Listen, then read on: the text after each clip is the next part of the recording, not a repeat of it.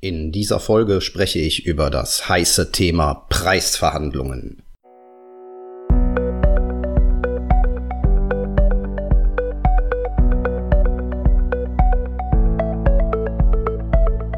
Willst du mehr Erfolg als Zauberkünstler haben? Bessere Shows? Mehr Buchungen? Höhere Gagen? Dann ist der Trickverrat Podcast genau das Richtige für dich. Albin Zinecker und Ingo Brehm von den Zaubertricksern verraten dir hier jede Menge Tipps und Tricks, wie du deine Zauberei erfolgreicher machst. Du findest uns im Internet unter www.trickverrat.de. Hallo, hier ist Ingo von Trickverrat und das ist eine weitere Folge zum Thema Gage. Wir haben darüber schon mehrere Folgen in der Vergangenheit gemacht und falls du diese Folgen noch nicht gehört hast, empfehle ich dir dringend, dir diese Folgen nochmal anzuhören, denn ich werde immer wieder auf Punkte zurückkommen, die wir in diesen Folgen angesprochen haben. Allerdings werde ich die nicht mehr ausführlich erklären. Das heißt, um diese Folge vollständig zu verstehen, rate ich dir ganz dringend, dir die ersten Folgen über das Thema Gage nochmal genauer anzuhören. Ich möchte heute mit dir darüber sprechen, wie du letztlich die Preisverhandlung mit deinem Kunden führst. Du nennst also einen Preis. Ich gehe jetzt einfach mal der Einfachheit halber von 1000 Euro aus. Und der Kunde macht dieses Geräusch. Und du fragst dich, was mag es bedeuten? Und in der Regel bedeutet das, das ist mir zu teuer es gibt Leute, die dann einfach abbrechen. Es, ich erlebe das immer wieder, gerade im äh, deutschsprachigen Raum ist das Verhandeln natürlich nicht ganz so ja, äh, äh, kultiviert. Ja, wir sind nicht die Typen, die um jede Sache feilschen, sondern wir bekommen einen Preis genannt und entweder bezahlen wir den oder eben nicht. Du bist also oft darauf angewiesen, dass du in der Lage bist, solche kleinen ja, Signale deines Kunden, wie zum Beispiel ein tiefes Einatmen, aber auch dieses, mh, da muss ich jetzt mal mit meinem Chef drüber sprechen, in irgendeiner Form zu deuten. Das ist nicht einfach, insbesondere weil du natürlich nicht von dir aus unbedingt in die Preisverhandlung einsteigen willst. Denn es wäre aus meiner Sicht ein Fehler, wenn du von Anfang an sagst, der Preis ist nur Verhandlungsbasis und äh, da kann man noch was machen.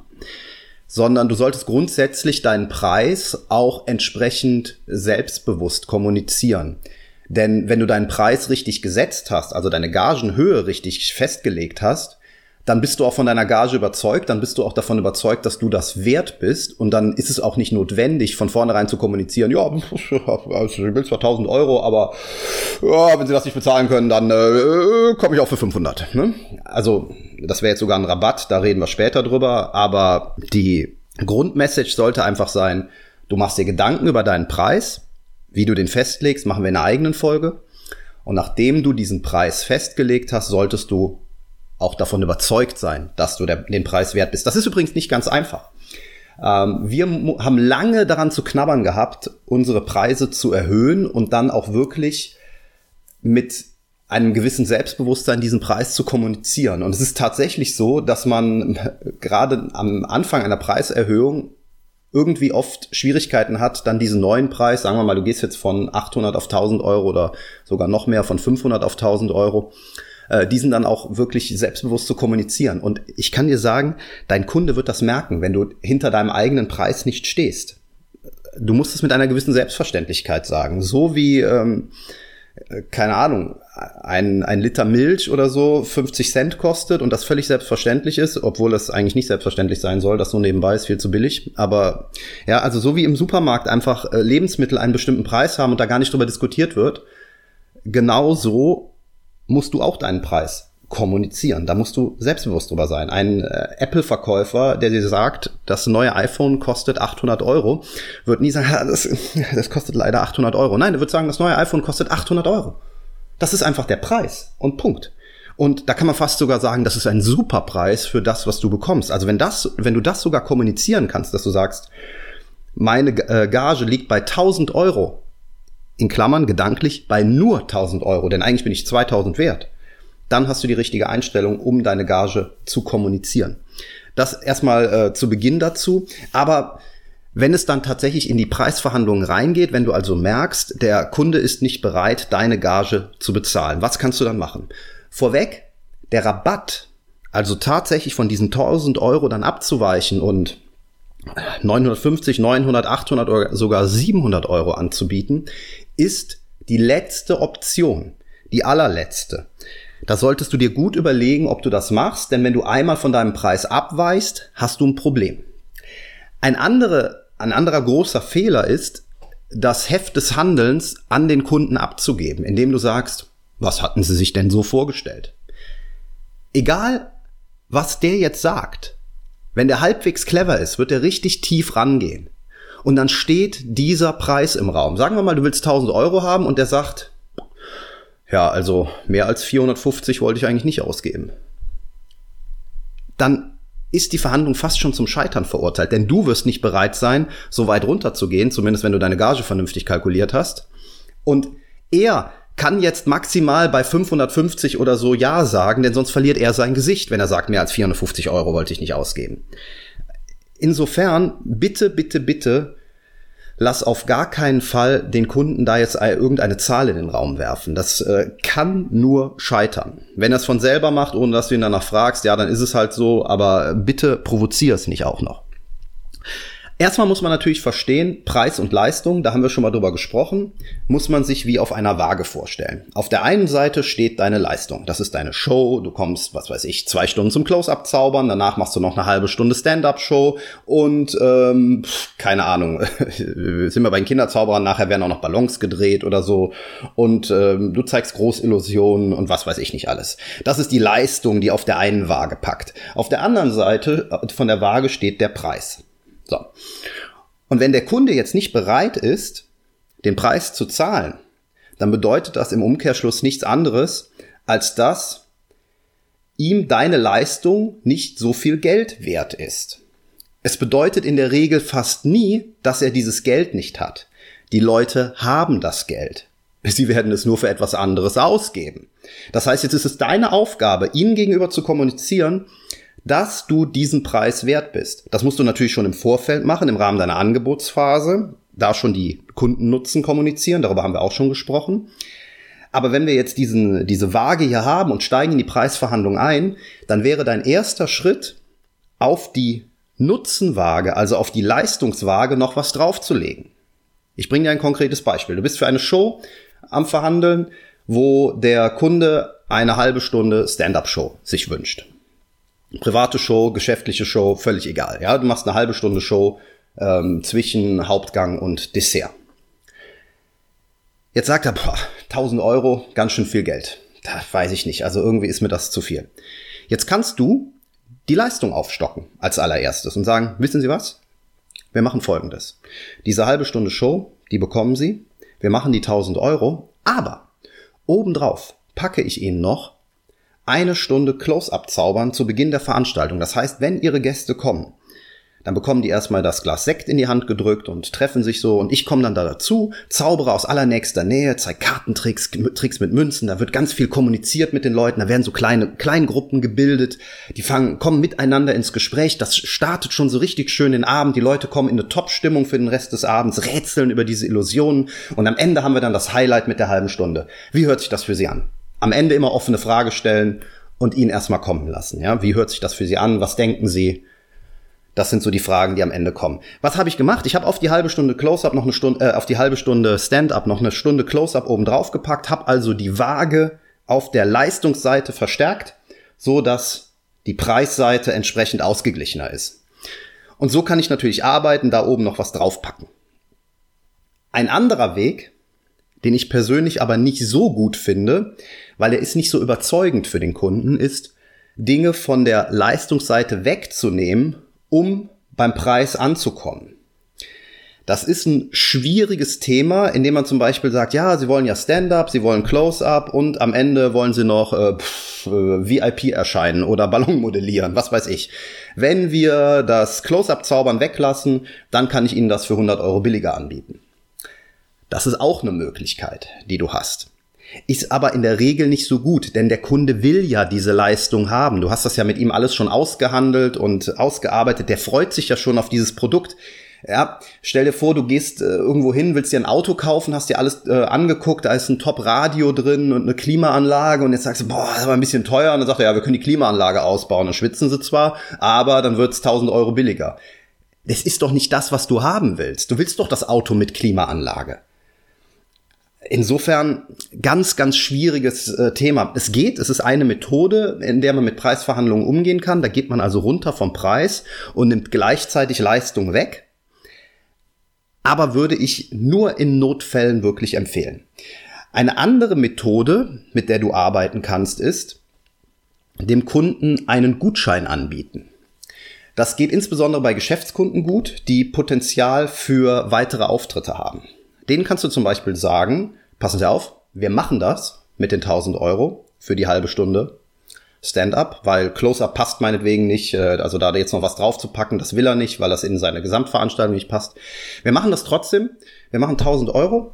Ich komme für eine halbe Stunde Stand-up, aber weil Ihr Budget eigentlich nicht so groß ist, machen wir Folgendes. Sie bekommen von mir einen Gutschein über 300 Euro. Und diesen Gutschein über 300 Euro können Sie innerhalb von zwei Jahren bei mir einlösen für einen weiteren Auftritt. Du machst jetzt hier was ganz Cleveres. Auf der einen Seite gibst du ihm den Gutschein über 300 oder sogar 400 Euro, das ist völlig egal. Also es muss schon was ordentliches sein. Also es darf nicht 50 Euro oder sowas sein, sondern es muss schon ein interessanter Gutschein sein. Da würde ich schon, jetzt bei einer 1000 Euro, würde ich schon auf 300 Euro gehen, wenn nicht sogar auf 400 Euro. Und mit diesem Gutschein aber bekommst du zunächst mal deine 1000 Euro, die du haben willst. Also du hast deine Gage. Und darüber hinaus hat der jetzt einen 300 oder 400 Euro Gutschein in der Hand mit der Option, dich zu buchen.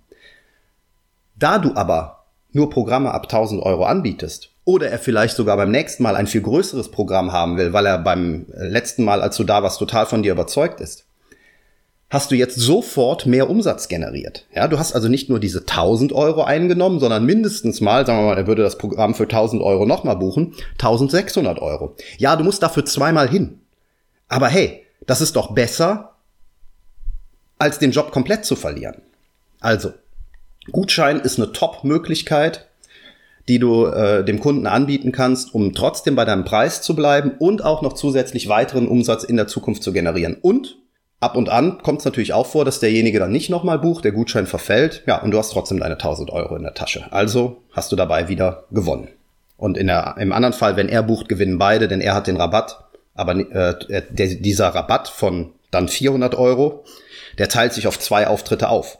Also wenn du es so siehst, ähm, bucht er dich einmal für 1000 Euro und einmal für 600 Euro, indem er den 400 Euro Gutschein einsetzt. Du hast aber zwei Auftritte für 800 Euro angeboten, äh, letztlich verkauft. Und das ist natürlich interessant im Vergleich zu keinem Auftritt. Oder auch nur ein, bei einem Auftritt einfach 200 Euro runterzugehen.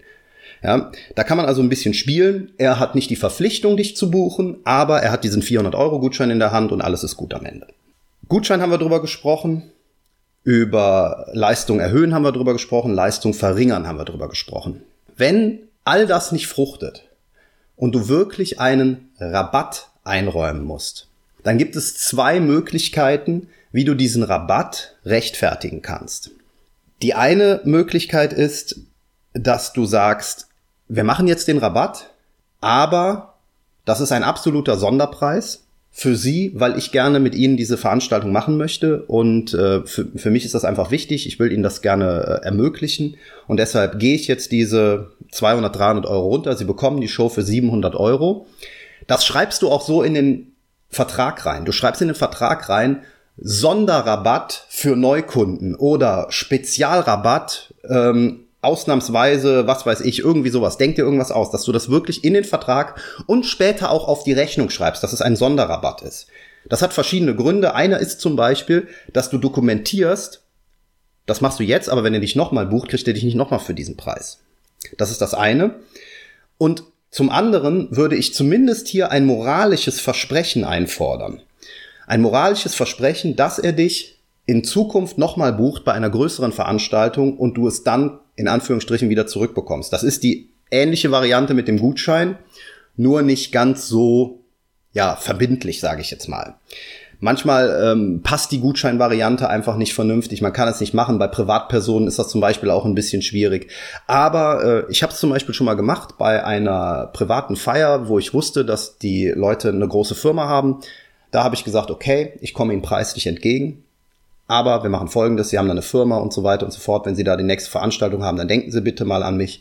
Ich habe von denen auch die E-Mail-Adresse, das heißt, ich werde mich dann natürlich mit dem Newsletter entsprechend in Erinnerung rufen und dann kann man das auch schon mal machen. Aber wie gesagt, das muss man wirklich als super Sonderpreis reinschreiben. Eine andere gute Möglichkeit, einen Rabatt mit reinzubringen, ist, wenn du eine andere Gegenleistung bekommst. Dafür muss diese, ähm, dieser Kunde natürlich für dich auch etwas äh, im Angebot haben. Äh, ich denke jetzt einfach mal zum Beispiel an, äh, keine Ahnung, was hatten wir da mal? Genau, genau. Wir hatten mal, wir sind mal für eine Firma aufgetreten, die äh, verschiedene Kunststoffe hergestellt hat. Und ähm, mit, die haben unter anderem einen sehr interessanten Kunststoff hergestellt, den man zum Bau von Illusionen verwenden kann. Mit denen habe ich dann damals die äh, Vereinbarung getroffen, dass wir im Preis ein bisschen runtergehen und ich dafür einen äh, Anteil an an, an, an Kunststoffen von denen geliefert bekomme, um damit Illusionen zu bauen entsprechend. Also auch sowas geht, ja, wenn man da eine entsprechende Gegenleistung für hat ich sag mal jetzt theoretisch, selbst wenn die irgendetwas herstellen, was du erstmal nicht brauchen kannst, könntest du dir sogar überlegen, äh, das Ganze anzunehmen. Sagen wir mal, lass mal überlegen, was könnte man denn machen? Ähm, du trittst für einen Einwegrasiererhersteller auf und der sagt, ja, passen Sie auf, ich, äh, wir müssen ein bisschen runtergehen im Preis, aber äh, Sie bekommen dann dafür 500 Einwegrasierer ja, dann kannst du dich natürlich dein Leben lang rasieren oder du machst dir die Arbeit und stellst die 500 Einwegrasierer günstig bei eBay ein, äh, vertickst die ganzen Dinger und dann hast du auch die Kohle wieder halbwegs drin. Also das sind so kleine Hilfen, die man noch machen kann, um den Rabatt in irgendeiner Form zu rechtfertigen. Aber nochmal, Rabatt ist für mich ganz klar der letzte Schritt, weil deine Preise sind so kalkuliert, dass sie dem entsprechenden Wert entsprechen. Das ist ganz, ganz wichtig. Okay. Ich hoffe, dass das zum Thema Preisverhandlungen für dich jetzt erstmal ausreichend ist. Es gibt noch ganz viele andere Dinge, über die man da sprechen kann. Das sind jetzt nur die Wege, ja, wie, wie wir vorgehen, wenn wir über Preise sprechen mit den Kunden. Man kann da natürlich noch kleine Kniffe anwenden, man kann mit Sprüchen arbeiten, aber das würde jetzt zu weit führen und ist auch sehr individuell, das hier im Podcast entsprechend anzusprechen. Ich äh, hoffe, dass dir das Ganze, wie gesagt, etwas gebracht hat, dass du es bei deinen nächsten Preisverhandlungen auch mal einsetzt. Nochmal, auch das äh, hat Albin insbesondere in seinem Podcast über das, ähm, das Kundengespräch äh, gesagt. Mach dir ein Skript, schreib dir auf, wie du mit dem Kunden sprichst und üb das. Ja, mach Rollenspiele oder sowas. Aber es macht überhaupt keinen Sinn, das jetzt sich einmal anzuhören und zu merken, dann wird es nicht funktionieren. Du musst dir ein Skript machen, ein Telefonskript und aufschreiben, was willst du fragen, wie reagierst du wann. Überleg dir, was du machst, wenn der Kunde sagt, boah, das ist aber verdammt teuer. Wie reagierst du dann? Jeder Fußballverein übt Standardsituationen. Elfmeter, Eckbälle, Einwürfe, Freistöße.